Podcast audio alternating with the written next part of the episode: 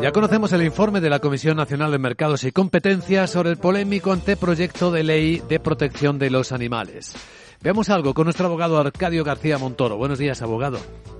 Buenos días, Vicente. ¿De qué hablamos? Pues de esa oleada de intervencionismo de la Administración y en especial en todo lo relacionado con actividades, pues eso, con los animales. No solo en lo profesional, ojo. Bueno, con el anteproyecto que tiene un buen propósito, como es mejorar la protección, sus derechos y el bienestar de los animales.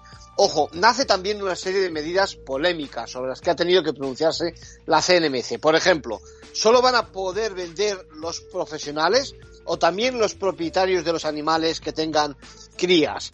O, por ejemplo, también acabaremos superando, teniendo que superar un curso los más de 5 millones de propietarios de un perro en España pues eh, a ver, la ley justifica el curso por la falta de socialización de los animales.